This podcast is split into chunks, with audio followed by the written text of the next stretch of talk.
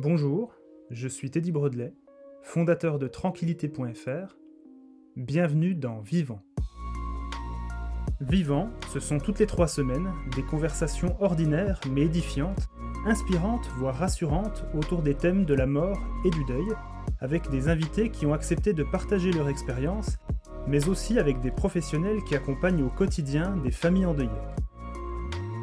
Je souhaite, avec ce podcast, apporter un éclairage nouveau sur l'une des périodes les plus difficiles d'une vie pour vous permettre de mieux comprendre ces moments afin de mieux les vivre. Bienvenue pour ce huitième épisode de Vivant, j'espère que vous allez bien. Aujourd'hui je reçois Nathalie Meunier. Son histoire, c'est celle de deux sœurs qui ont dû affronter le décès de leurs deux parents, son père dans un accident, puis sa mère quelques années plus tard suite à une longue maladie. Nathalie nous raconte son expérience la difficulté de faire des choix pour ses proches quand la mort est un sujet tabou, son parcours avec l'EHPAD et l'équipe médicale alors que sa maman avait 30 ans de moins que la moyenne des autres résidents, et l'importance d'anticiper et d'être accompagné dans de telles épreuves. Mais je ne vous en dis pas plus et laisse place à ma conversation avec Nathalie. Bonjour Nathalie Bonjour Teddy Alors je suis vraiment euh, ben, content et euh, heureux de t'avoir euh, euh, sur le podcast. En tout cas, que tu me fasses confiance pour partager ton expérience avec nous. Aucun souci. Euh, bah, je te remercie. Est-ce que pour les, les personnes qui ne te connaissent pas, est-ce que tu pourrais te présenter en quelques mots Oui. S'il te plaît. Alors, je m'appelle Nathalie Meunier. Euh, j'ai 45 ans, j'ai deux enfants de 5 et 11 ans. Et euh, moi, j'ai accepté euh, de partager ce podcast avec toi puisque j'ai perdu en fait mes parents il y a 11 et 3 ans. Est-ce que tu peux nous raconter ce que tu as, bah, ce que as vécu? Alors, euh, mon papa a été le premier à partir il y a 11 ans, suite à un accident. Donc, euh, moi, j'ai une sœur hein, qui a 7 ans de moins que moi, donc on, on est deux. Et du coup, là, on a vécu euh, le décès de quelqu'un qui part rapidement. Mhm. Et il y a 3 ans, ma maman, suite à la maladie, où là, on a connu le décès, où on a vu quelqu'un se dégrader dans le temps. Ok, d'accord. Tu souhaites approfondir chacun des événements ou qu'est-ce que tu souhaites nous dire par rapport à ça? Bah, je peux dire un mot des deux, parce que du coup, la première expérience nous a été. euh, c'est toujours imposé de toute façon, en tout cas, nous, on l'a toujours euh, connu comme ça. On fait partie, bien entendu, de ces personnes qui n'en ont jamais parlé auparavant. Donc, euh, l'accident de papa, c'était très brutal. Et dans ce cas-là, nous avions notre maman à charge, Mhm. qui elle était dans un état. enfin, on est tous dans un état comme ça, dans un accident qui est assez catastrophique. Donc, c'est l'état de choc qui Mhm. parle au départ. Donc, euh, pas préparé, euh, discuter de rien, donc on toutes les décisions dans l'urgence aussi. Et ensuite, accompagner ma maman, euh, qui n'a jamais vécu seule.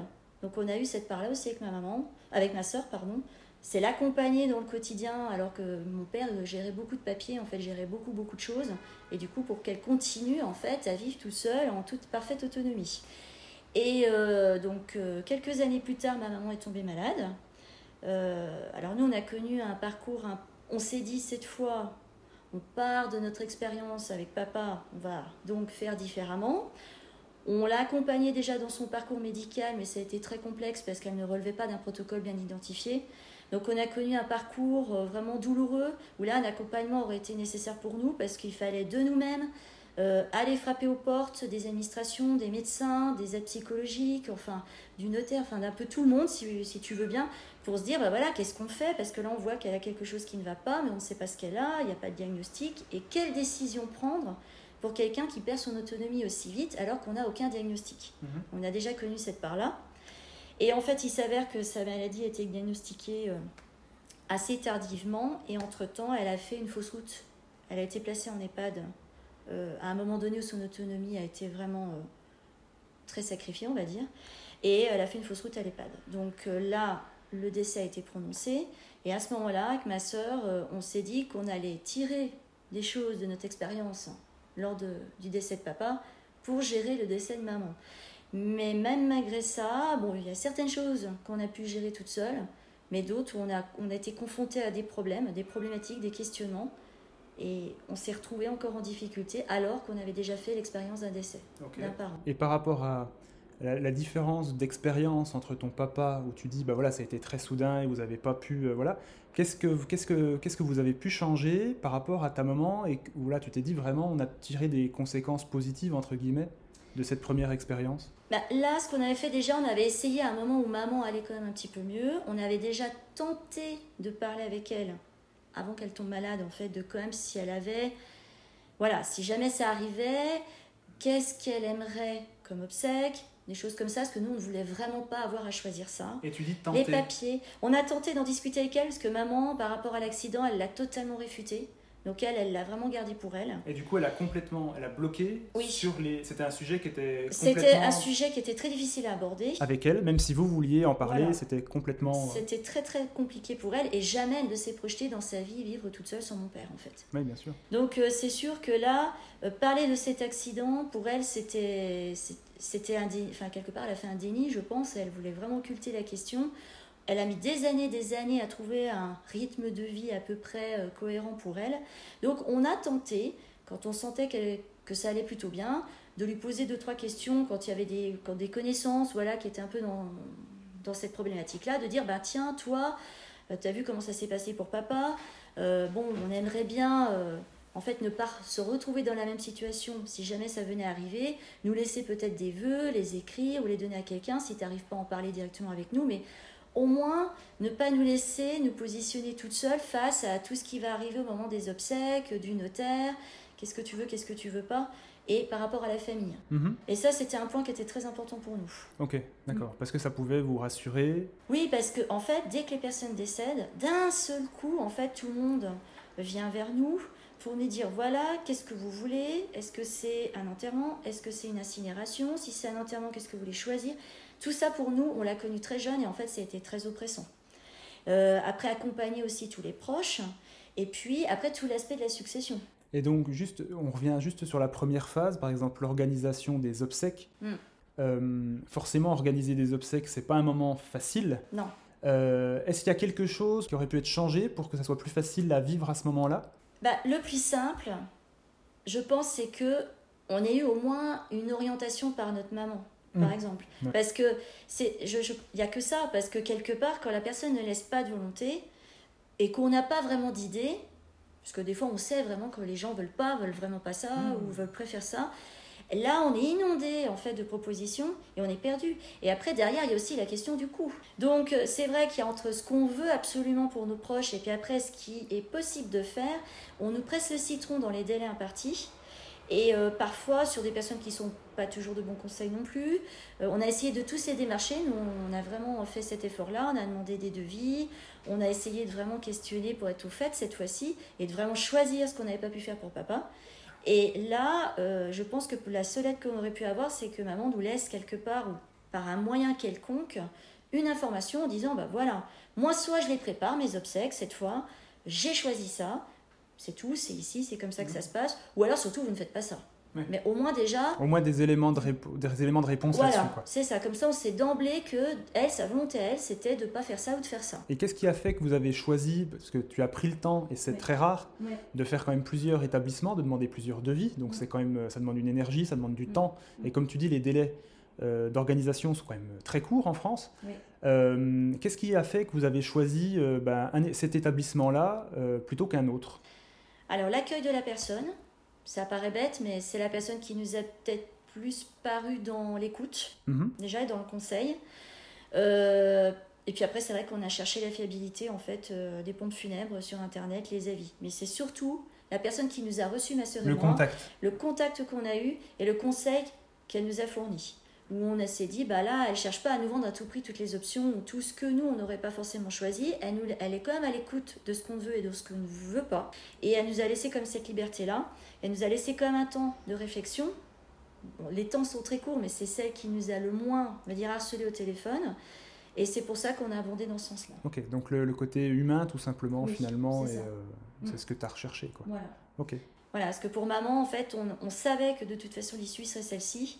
Donc on a eu, on va dire, une petite semaine où on s'est dit, cette fois, voilà, on, on- tant pis, on y va. euh, on prend le dossier sous le bras, on, on les fait tous. Mhm. Et c'est vraiment le contact qui a été euh, déclencheur. Est-ce que ça a changé euh, cette- ces, ces- ces- ces pertes-là? Est-ce que ça a changé quelque chose dans euh, soit ta vision de la vie ou soit le- la, la- la relation que, pu- que tu peux avoir avec ta sœur? Alors, déjà, la relation avec la vie, on n'est plus jamais les mêmes. Moi, par rapport aux deux épreuves qu'on a traversées, je me sens différente aujourd'hui. Mettre un mot là-dessus, ça me paraît compliqué. Euh, peut-être que je vois les choses maintenant euh, différemment. Alors, j'ai toujours du mal à relativiser certaines choses, mais certaines fois, les personnes ne comprennent pas ma réaction, et peut-être que ça vient de ça. Peut-être que c'est parce que le vécu fait que ben, moi, maintenant, dans ces situations-là, je réagis comme ça. Euh, après, avec ma soeur, ça nous a énormément rapprochés. La chance que j'ai eue, c'est que vraiment, on était toutes les deux dans la même lignée, parce qu'on connaissait parfaitement nos parents de notre maman, parce que pour papa, on n'avait pas eu le temps de s'organiser. Et on savait exactement ce que maman aurait voulu ou pas du tout, et on a toujours été d'accord dans nos choix. Donc c'est ce qui a facilité les choses, on s'était vraiment soudés, ce qui fait que dans ce parcours-là, on avait au moins quand même cette chance de pouvoir s'épauler. Donc vous étiez déjà proche avant et, ça, a reconsolidé les liens, ce qui n'est pas toujours le cas malheureusement, mais... Ok, d'accord. Et donc juste par rapport au changement que toi, ça a pu avoir sur ta relation avec la vie, ou en tout cas la relation avec les autres, tu peut-être, euh, comme tu dis, c'est quoi? Alors difficile de mettre un mot, j'entends. Mm. Euh, euh, il y a des choses sur lesquelles je vais être très dure, je m'en rends compte après coup, peut-être notamment par rapport aux enfants. Euh, et d'autres, contrairement à d'autres personnes, je vais être très souple et c'est incompréhensible pour les autres. Mais c'est plus un... Je pense que mon tempérament a changé. Euh, je sens que des fois, je me dis, ah, euh, parce que forcément, il y a un manque réel, quoi. Je veux dire, même si on fait le deuil au fur et à mesure de notre vie, il y a plusieurs étapes. Mhm. ces personnes-là, je les verrai plus jamais. Et c'est vrai que quand je vois grandir, moi, c'est surtout par rapport aux enfants. Je les vois grandir, je vois les grands-parents, et je me dis, bah voilà, les gens, des fois, ils sont en friction avec d'autres grands-parents. Bon, après, chacun a son histoire, je ne m'immisce pas dans leurs affaires, c'est normal. Mais je me dis, bon, bah c'est dommage, parce que je me dis, demain, peut-être qu'ils seront plus là.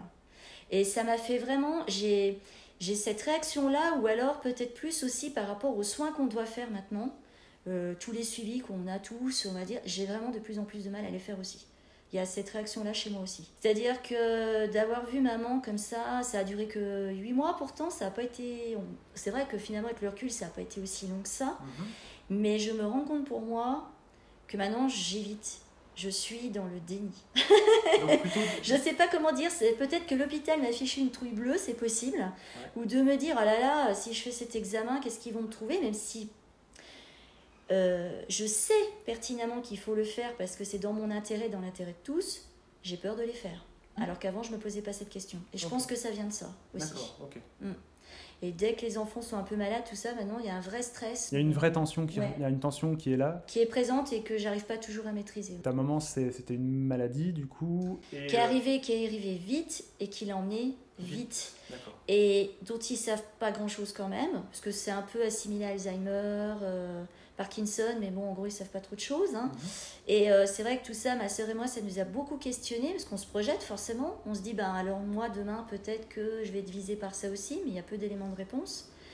Et donc, il y a aussi toute une organisation, moi, je sais par rapport à mes enfants, euh, où je me dis, ben voilà, demain, je veux pas que par rapport à leur âge et leur, euh, la projection de eux adultes, ils soient dépendants de quoi que ce soit et qu'ils soient dans l'embarras de moi. C'est-à-dire que si moi un jour ça m'arrive, je, je, moi je prendrai mes dispositions, j'ai fait des choses en amont pour qu'il n'ait pas en fait à se poser toutes ces questions.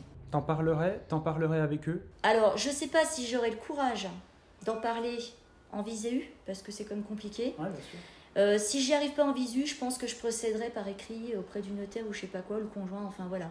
Je laisserai quelque chose en disant bah voilà, Bon, je ne sais pas si je m'étendrai vraiment sur ce que j'ai vécu avec mes parents parce qu'ils étaient petits à ce moment-là, mais en disant que voilà, je veux pas être une charge, mmh. que s'il arrive certaines et certaines choses, je veux surtout pas qu'on me mette là-bas et que moi j'ai prévu tout ce qu'il fallait pour pas qu'on me mette dans tel ou tel établissement et que je laisserai des consignes, soit ça je veux pas, soit euh, en tout cas que vous ne soyez pas dans l'embarras et que vous n'ayez pas ce choix psychologique cornélien de dire qu'est-ce que je fais? Qu'est-ce que je fais de mes parents parce que quelque part, c'est infantilisant aussi, et quand, quel que soit l'âge de la personne à la, où ça arrive, on n'a pas envie en fait de prendre, les, de prendre ces choix-là pour ses parents. Mmh. Enfin, moi, j'ai pas été éduquée, ma sœur et moi, on n'a pas été éduqués dans cet esprit-là. Mes parents ont toujours été autonomes, et on nous a jamais dit, euh, bah tiens, demain, tu décideras pour moi. Et ça, ça a été très difficile pour moi. Parce que notamment pour maman, parce que c'est vraiment nous qui avons pris la décision à un moment donné de dire stop. Et ça, bon, l'hôpital, on a eu de la chance si on est tombé sur une personne qui a finalement pris du temps pour nous recevoir parce qu'il sentait bien que ça n'allait pas. On avait exigé quand même de rencontrer quelqu'un et qui a pris vraiment du temps pour nous expliquer, essayer de nous déculpabiliser. Parce que moi, il y avait des choses qu'on me demandait et je me suis dit, mais, mais si je fais ça, euh, c'est moi qui vais provoquer le décès. Et ça, moi, j'ai eu énormément de mal à l'accepter. Mhm. Donc, euh, il y a eu un travail avec l'hôpital à un moment donné par rapport à ça pour me déculpabiliser de ça. Mais donc euh, là, c'est très important dans ces choix-là aussi, bah, du coup, que, que les proches s'entendent. Hein. Mmh, bah voilà. Et donc, je, je, voudrais éviter à mes enfants ces choix-là. Ok.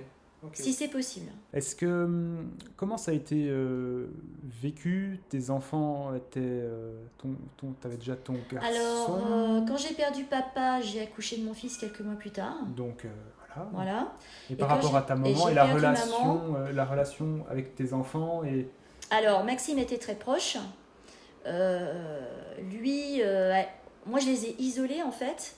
Euh, de, ça, j'ai essayé de les isoler. Ma fille était toute petite, elle avait, Celine avait deux ans. Maxime posait beaucoup de questions du coup parce que lui, il avait l'image de ma maman très accompagnante, très maternelle, de ce qu'il avait connu jusqu'à présent.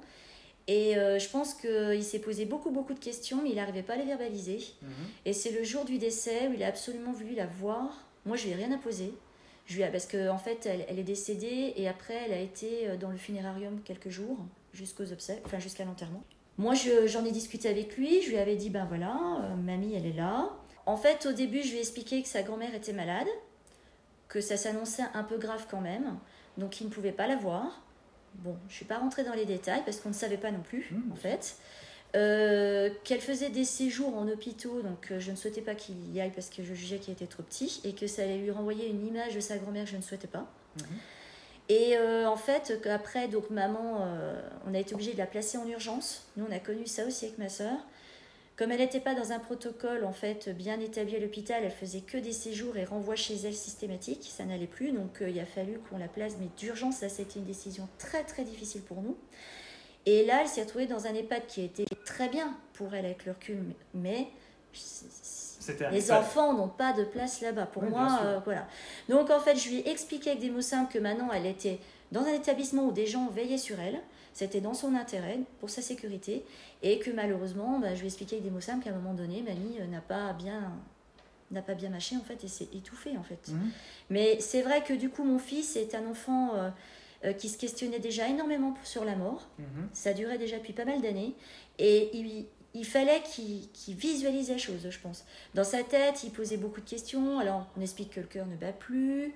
J'ai essayé de lui expliquer que voilà, son corps allait descendre dans le cercueil sous terre, mais que son âme restait dans le ciel. Enfin voilà, il était petit, donc mhm. j'essayais de dire des choses qui n'étaient pas totalement fausses non plus. Non, mais d'imager un peu. Mais d'imager un peu. Et en fait, euh, je lui ai dit, bah voilà, maintenant mamie, elle est dans un funérarium. Alors je lui ai dit, c'est toi qui vois, je lui ai laissé le choix. Je lui ai dit, c'est soit tu ne veux pas, il n'y a pas de souci, soit tu veux lui dire au revoir et c'est là où tu vas lui dire au revoir. Et j'étais pas sûre parce que bon, je me suis dit, je vais pas le forcer, il faut que ça vienne de lui, mais je pense qu'il avait tellement de questions et qu'il avait tellement pas vu sa grand-mère depuis longtemps qu'il fallait qu'il la voie. Mhm.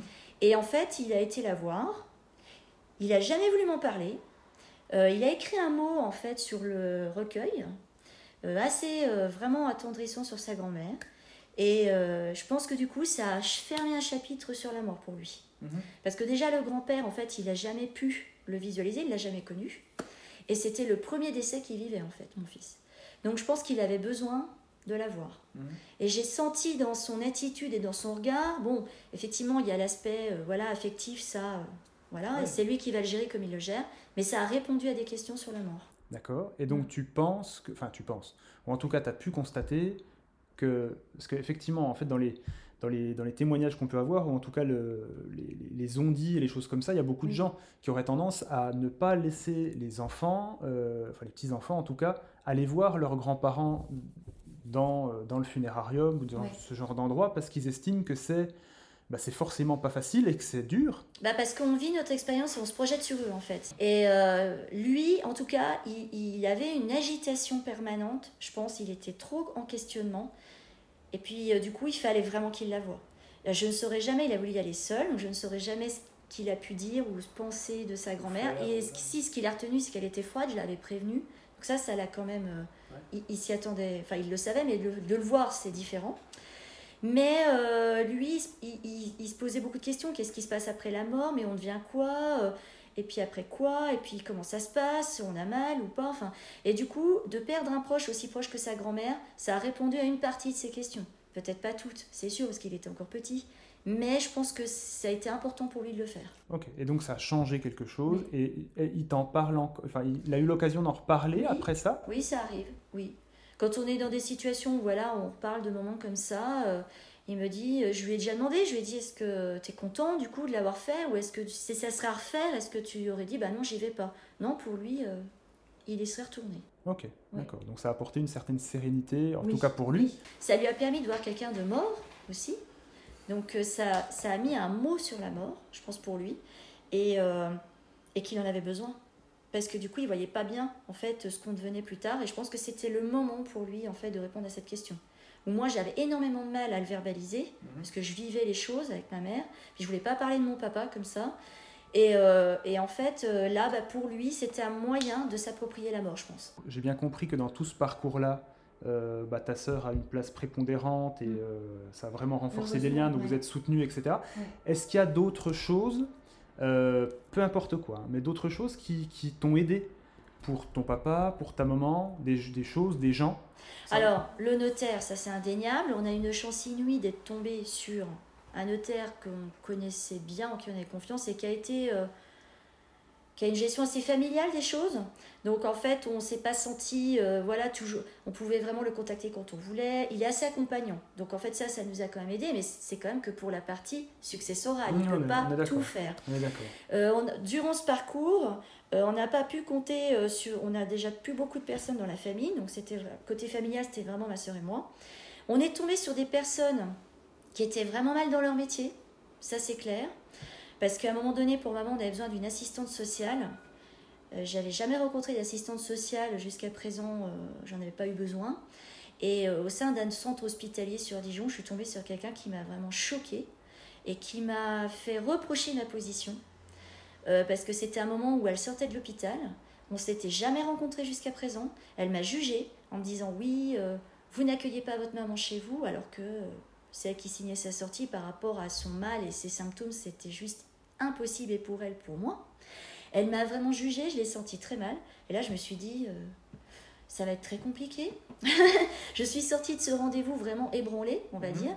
Et heureusement, euh, dans notre malheureux parcours médical, on est tombé sur une autre assistante sociale au CHU cette fois, qui elle était tout l'inverse et tout ce qu'on attend d'une personne comme elle, qui, a, qui nous a vraiment accepté tel qu'on était, nous a rien reproché dans nos choix, nous a exposé les choix comme on les avait, mais pas en nous disant oh là là. Faut faire ci, faut, faut faire ça, ou si vous Elle nous a dit voilà, vous êtes à cette, ce stade-là de votre parcours, voilà ce qui est à votre disposition. Je suis à votre euh, disposition pour tous les choix que vous allez faire. Donc là, on s'est senti dans l'écoute et puis accompagné. On avait vraiment besoin à ce moment-là d'accompagnement. Donc il y a eu cette personne-là qu'on a remerciée chaleureusement. On a eu quelques personnes qui étaient dans le, le social à travers les caisses de retraite euh, et de prévoyance de mon père mais très peu de personnes finalement. Mm. Donc on a manqué cruellement, nous, d'accompagnement euh, euh, humain, mm. l'empathie, la compréhension de ce qu'on traversait, parce que euh, notamment pour ma soeur qui a comme 7 ans moins que moi, c'est vrai que même par rapport à ses proches, les proches ne comprenaient pas toujours comment ses réactions, parce que sont à mille années-lumière de ce qu'on vivait. Je veux dire, elle avait déjà perdu son père, et on était à sa maman là où les autres commençaient à perdre leurs grands-parents. Donc en fait, il y avait un décalage, un décalage réel de, vécu. Et du coup, elle pouvait pas vraiment demander de l'aide à ses amis proches parce qu'elle me dit bah, Je sens bien qu'ils ne comprennent pas en fait. Est-ce qu'ils comprennent pas? Est-ce que c'est un manque de compréhension ou c'est peut-être aussi un. La mort, c'est un sujet hyper tabou, hyper compliqué? Il y a une partie des gens qui ferment la porte, on leur en veut pas parce qu'on on le sait. Je veux dire, c'est, c'est, ils savent pas faire. Les gens ne savent pas. Donc. Euh, au début, on a un peu mal au cœur, mais on se dit, bah après, je comprends, parce que de toute façon, moi, à leur place, je ne sais même pas comment j'aurais réagi de toute façon. Après, c'est humain. Les gens, après, reviennent ou pas. Enfin, voilà, c'est tout. Mais euh, euh, dans le discours de ma sœur, c'est vrai qu'on passe par des hauts et des bas. Des fois, on n'est pas bien, euh, on n'est vraiment pas bien. On pleure, on crie, on est perdu. Enfin, des fois, on a des troubles de mémoire aussi. On se trouve dans des états un peu compliqués. Et les gens nous disent, oh là là mais pourquoi tu es toujours dans cet état-là? Je comprends pas. Oui, mais c'est pas si grave. Et en fait, des fois, des réactions comme ça, on se dit, ben, euh, quand même, si un peu, quoi. Et du coup, des réactions un peu, voilà, dans le vif du sujet, parce que là, on a vraiment une décision dure à prendre. Et parce qu'ils suivent pas le parcours comme nous, ils suivent que certaines phases du parcours.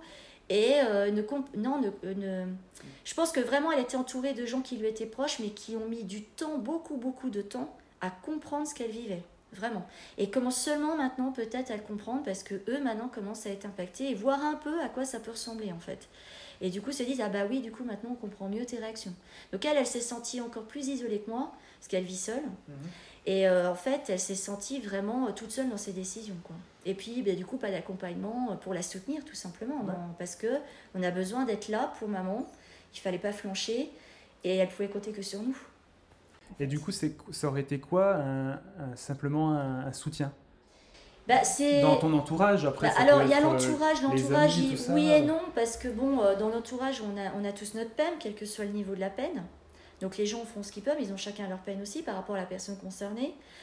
Euh, un tiers, je pense que c'est bien, avec le recul, parce que je me dis de pouvoir appeler quelqu'un qui va pouvoir être disponible, la disponibilité telle qu'on le souhaite, parce que dans ces moments-là, euh, faut pas nous dire, bah voilà, j'ai un rendez-vous dans six mois. Ah bah non, ça répond pas à ma demande. Ça, mmh. c'est pas possible. C'est vraiment quelqu'un qui va pouvoir nous épauler. parce qu'on était vraiment, on avait à cœur de ne pas avoir de soutien médicamenteux, vu le parcours qu'on connaissait avec notre maman. Nous, on aurait aimé avoir quelqu'un qui juste était là, à l'écoute, euh, de pouvoir l'appeler quand on en avait besoin, de dire oh là là, là, ça va pas du tout, j'ai besoin de parler. Mhm. Et des fois, euh, juste de pouvoir parler à quelqu'un qu'on sent à l'écoute de notre problème, ça fait du bien et ça redonne du courage pour la suite. Ou alors, ça aide parfois aussi à prendre, à y voir plus clair. Parce qu'à un moment donné, on est perdu dans les décisions, on se dit oh là là, on la voit se dégrader, ça va pas, mais qu'est-ce qu'on va faire? Et qui on va aller voir aussi et juste avoir aussi ce conseil-là de dire attention, il y a ça qui existe, ou ça, et tout ça, ben, nous, on ne sait pas. Oui, bien sûr. Donc, euh, et, et, ça permet d'échanger et de se dire ah bah là, je sors du rendez-vous je me dis ben, ah, j'ai des solutions. Ou alors j'ai parlé à quelqu'un, je me sens mieux, maintenant je vais pouvoir y aller. quoi. Mm. Ouais, ça, ça aurait été important pour nous. Et euh, du coup, c'est vrai que le, euh, la mort est un sujet, mais c'est vrai qu'il y a de plus en plus de personnes qui se retrouvent soit par la maladie, soit par la force de l'âge, isolés en EHPAD, avec des, bah, des personnes qui se retrouvent à gérer euh, leur vie, enfin leurs parents, euh, leur vie professionnelle, des fois même leurs enfants. Il y a tout bah, à.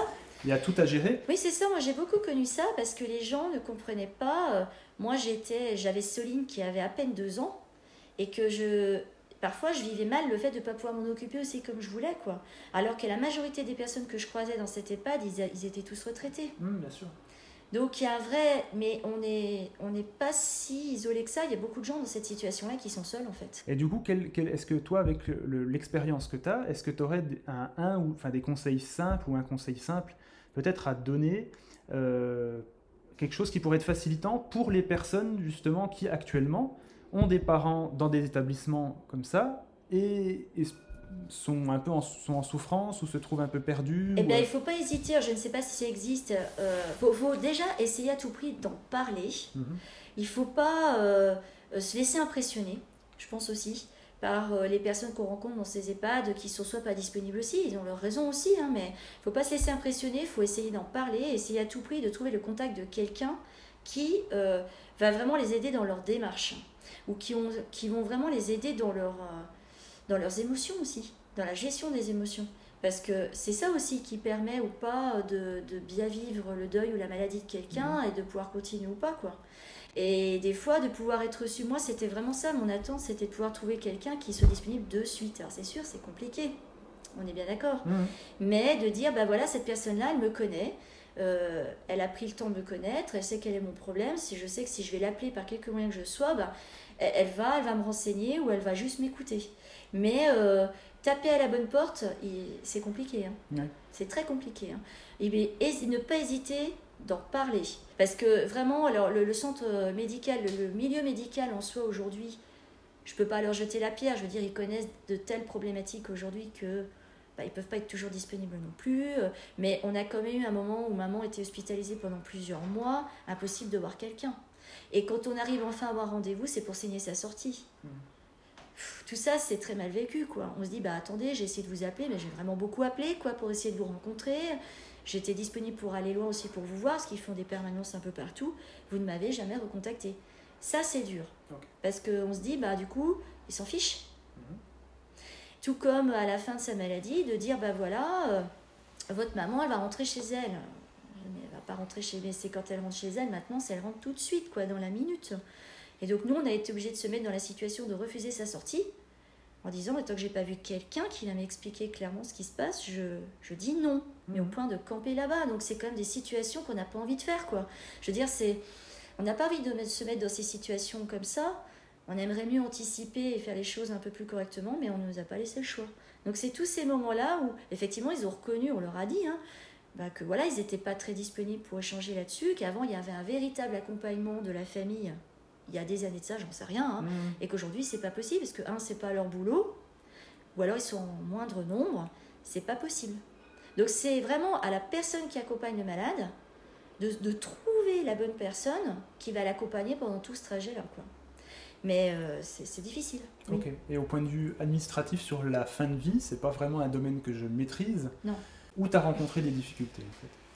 Même si c'est effectivement très dur de, mettre ses parents en EHPAD et à un moment donné c'est quelque chose où on n'a pas forcément envie, mais des fois il n'y a pas forcément le choix non plus. Bah, quelle, démarche, quelle démarche il y a eu à faire? Parce que pour beaucoup de gens ça doit être juste, euh, allez, je, je, je, rencontre les personnes dans l'EHPAD, je les dépose, terminé quoi. Non, bah, ça se passe pas. Alors nous ne connaissions rien à l'EHPAD. Hein. L'EHPAD s'est imposé à nous en 24 heures. Mhm. C'est-à-dire qu'en 24 heures on nous a dit voilà, votre maman elle sort demain, elle sort demain. C'est à nous, c'est nous, euh, ma soeur et moi, qui avons pris nos téléphones euh, et appelé en urgence euh, à l'aide de la fabuleuse assistante sociale pour trouver une place pour le lendemain. Donc mhm. bien entendu, on n'a pas pu en parler avec elle sur les seuls moments de lucidité qui lui restaient. L'EHPAD, ça coûte quand même un certain prix, donc mhm. à ce moment-là, la question ne se pose absolument pas. Mhm. Quand on arrive là-bas, euh, nous, alors nous, on a eu de la chance, je pense, mais c'est quand même un établissement où on nous pose des questions sur le coup, on n'est pas du tout préparé, parce qu'on est arrivé, je me souviens, on nous a dit, bah voilà, euh, si elle est décédée, est-ce qu'on réanime, est-ce qu'on réanime pas Nous, on n'en était pas du tout là, psychologiquement parlant, on en était à se dire, bah, on va diagnostiquer sa maladie et c'est peut-être que du temporaire. C'est voir maman qui avait quand même presque 30 ans de moins que tous les résidents. Euh, bon, bah on fait avec, je veux dire, c'est voilà, mais je pense que l'EHPAD, c'est pas une partie de plaisir, comme quand on n'est pas préparé. Euh, quand les personnes n'ont pas fait nécessaire en amont, il faut vraiment, euh, faut vraiment, euh, je pense, prendre le temps de visiter ces établissements, parce qu'en plus, il y en a de différents paliers. Mhm. Alors, bien sûr, il y a ceux pour les valides et puis ceux pour lesquels ils ont moins d'autonomie, qui sont plus difficiles d'accès. Pour déjà se préparer psychologiquement à voir les proches là-bas, je pense, parce que c'est un choc hein, quand même au départ. Et parce que bon, les gens ne sortent pas comme ils veulent. Euh, et puis je pense aussi que même s'il y a tout le personnel qu'on veut, il faut quand même être très présent et visiter ces établissements pour voir ce qui s'y passe, quand même, pour s'assurer que quand même tout ce qui s'y passe, c'est vraiment ce qui s'y passe, parce que on a quand même des doutes. Et euh, ça coûte, bah, nous, pour notre part, on a comme, c'était quand même 3100 euros par mois. Hein. Donc on a eu, heureusement ou pas, j'en sais rien, mais euh, mes parents avaient les fonds à ce mhm. moment-là. Donc euh, le notaire a eu la souplesse en fait de nous dire euh, bah voilà, vous prenez cet argent, je vous laisse l'utiliser, parce que je sais comment l'utiliser, il n'y a pas de souci. On a pu piocher, parce que nous, on aurait été dans l'incapacité, ma soeur et moi, avec nos charges actuelles, de pouvoir financer un tel établissement. Et cet établissement, c'est que l'hébergement. Mhm. Et quand vous êtes placé en urgence, il n'y a pas d'aide, parce que les aides, on n'a pas constitué. Enfin, je veux dire, c'est mhm. comme ça. C'est. Il faut, faut être averti avant, hein, clairement. Donc oui, être, parler de la mort, parler de toutes ces solutions, essayer de se projeter dans la mort et de se dire, ben voilà, moi demain, si je suis invalide ou si je perds la tête, qu'est-ce que je prévois de faire? Est-ce que j'ai les fonds pour le faire? Et puis laisser des consignes. Parce que laisser les proches choisir comme ça, c'est super dur. Hein. Avec le recul maintenant, je me dis, ben voilà, on aurait eu le nom de sa maladie avant, je l'aurais renvoyé chez elle. Ils ont, l'EHPAD était bien. On va dire, pour leur travail à eux, je peux pas leur dire, ils ont fait ce qu'il fallait, mais de l'avoir vu là-bas pour moi, c'était un choc. Et euh, je me dis, bah, finalement, ils n'ont pas pu l'aider sur sa maladie, c'était pas du temporaire, parce que ça s'est transformé en définitif. Et je me dis, bah, finalement, j'aurais préféré qu'elle reste chez elle. Mais on ne nous a pas laissé le temps d'organiser le maintien à domicile. Mmh, Donc c'est tout ça aussi qui est compliqué. Le maintien à domicile, on ne connaît pas les aides. Donc là, l'assistante sociale du CHU nous a bien dit, voilà, il faut faire ça, ça, ça, mais attention, hein, c'est des dossiers, il faut présenter 30 euh, feuilles, ça prend 6 mois, enfin, c'est très long tout ça. Bien sûr. J'ai pas l'impression qu'il y ait beaucoup de gens qui aient le temps en fait de faire ça. Là, plus souvent, les gens que je connais, souvent, ça se fait quand même assez rapidement quoi. Il n'y a que la personne qui, de son vivant, a fait le nécessaire et prévu tout ce qu'il fallait, euh, qui arrive dans de bonnes conditions dans les EHPAD. C'est à peu près tout, quoi. Donc non, euh, l'administratif, l'EHPAD, oui, constituer les dossiers très compliqué. Et pourtant, la paperasse, ma soeur et moi, on avait déjà fait pour papa, on, on connaissait un petit peu. Et euh, aussi, peut-être parler avec ses proches de ce qu'on a peut-être en termes de prévoyance. Parce que ça, les gens ne le savent peut-être pas, parce qu'ils méconnaissent les choses à Mmh. travers leur emploi. Nous, on s'est retrouvés pour papa un peu pointé du doigt au moment de demander un capital d'essai pour maman. Et ça, bah, c'est pareil, c'est pas très confortable, alors qu'elle était dans son bon droit, quoi. Mais Oui. c'est nous qui faisions la demande parce que elle n'était pas papier du tout, elle était complètement perdue, quoi. Et, et ça, cette partie-là, euh, il y a une grande méconnaissance des gens, des droits. De ce qu'ils ont droit de faire, de ce qu'ils peuvent bénéficier de faire, et puis qu'est-ce qui existe aujourd'hui, on n'est pas du tout informé. Et comment le faire Eh ben oui. Mm. Et Là, c'est la- c'est le chaos complet. hein. Oui. Donc nous, on a usé de nos, voilà, nos, de ce qu'on savait, euh, de nos proches. On les a tous sollicités comme on pouvait partout. euh, Enfin voilà, pour essayer de taper à toutes les portes. Mais je veux dire, c'est d'avoir une seule personne en face qui fasse les démarches et qui est au fait de tout ce qui est possible de faire. Pour nous, ça, ça aurait été le Graal, quoi. Ok. Vraiment. Ça soulage d'un certain nombre de démarches et de réflexions qu'on pourrait avoir euh, par rapport à des personnes qui ne comprennent pas. Et on se dit, bah voilà, cette personne-là, je lui fais confiance, je sais voilà que moi ce que je dois faire, mais derrière, je sais qu'on m'a présenté toutes les solutions. Ok. Et Ouais. juste pour euh, conclure, peut-être, euh, à moins que tu aies des choses à rajouter, mais euh, le, le temps que tu as pas, enfin, tu, tu n'aurais pas eu à gérer toutes ces démarches, le côté administratif de, de ce que tu as vécu, tu n'aurais pas eu à faire tout ça, tu aurais passé ton temps à quoi? Bah avec ma mère, tout simplement quoi. Parce que là, j'ai l'impression qu'on m'a volé du temps. Alors, pendant le temps qu'elle était malade, et puis après son décès, me laisser juste le temps de me recueillir. Parce qu'on a tous envie de ça, je pense, à un moment donné. Surtout quand on a accompagné quelqu'un comme ça dans la douleur et qui s'est dégradé, c'est difficile déjà. Et on se dit, bah voilà, euh, j'aimerais, moi, nous on l'a vécu comme ça avec ma soeur, on s'est dit, bah on aimerait juste qu'on nous laisse tranquille là et que juste voilà, nous laisser le choix de se dire, bah, si tu veux rien faire de ta journée, ne fais rien de ta journée, ça participe au deuil aussi, et si tu veux penser à elle, bah, pense à elle, si tu veux retourner chez elle, vas-y, mais ne pas être dans l'urgence de ces papiers qui sont chronophages et pour lesquels il y a un délai qui est incontournable. Et laisser les gens, en fait, dans leur deuil, parce que le deuil nécessite plusieurs étapes et on ne le vit pas tous de la même façon. Je pense que le message est clair, anticiper tant qu'on peut, c'est bien. Oui, Mais voilà, en tout cas, merci beaucoup euh, de ton témoignage qui est très, euh, bah non, mais vraiment très, euh, comment dire, très, très complet. Voilà, on a, on a beaucoup de choses, euh, beaucoup d'informations, et je pense que ça va aider vraiment énormément les personnes qui peuvent nous écouter, qu'ils le vivent ou qui soient amenés à le vivre en tout cas. Ça donnera des clés de compréhension. Euh, donc vraiment, merci à toi pour ta sincérité, pour euh, Bah, écoute, Euh, euh, je te remercie d'avoir pris le temps d'avoir reçu. très belle journée à toi. À toi aussi, Teddy. Salut. Salut. Voilà, c'est fini pour aujourd'hui. J'espère que cet épisode vous a plu. Si c'est le cas, n'hésitez pas à commenter et à partager l'épisode sur vos réseaux sociaux. Et n'oubliez pas la note 5 étoiles sur Apple Podcast. Cela aide beaucoup Vivant à se faire connaître. Je veux également vous remercier car vous êtes vraiment de plus en plus nombreux à écouter et à vous abonner euh, à la page Instagram et à liker la page Facebook tranquillité.fr. Donc je suis vraiment très heureux et euh, ça me touche beaucoup. Pour finir, bah, je tiens à nouveau à vous souhaiter une très très belle année 2021, qu'elle soit douce, paisible et pleine de bonnes choses pour vous et pour vos proches. Je vous dis à bientôt pour un nouvel épisode et d'ici là, prenez soin de vous.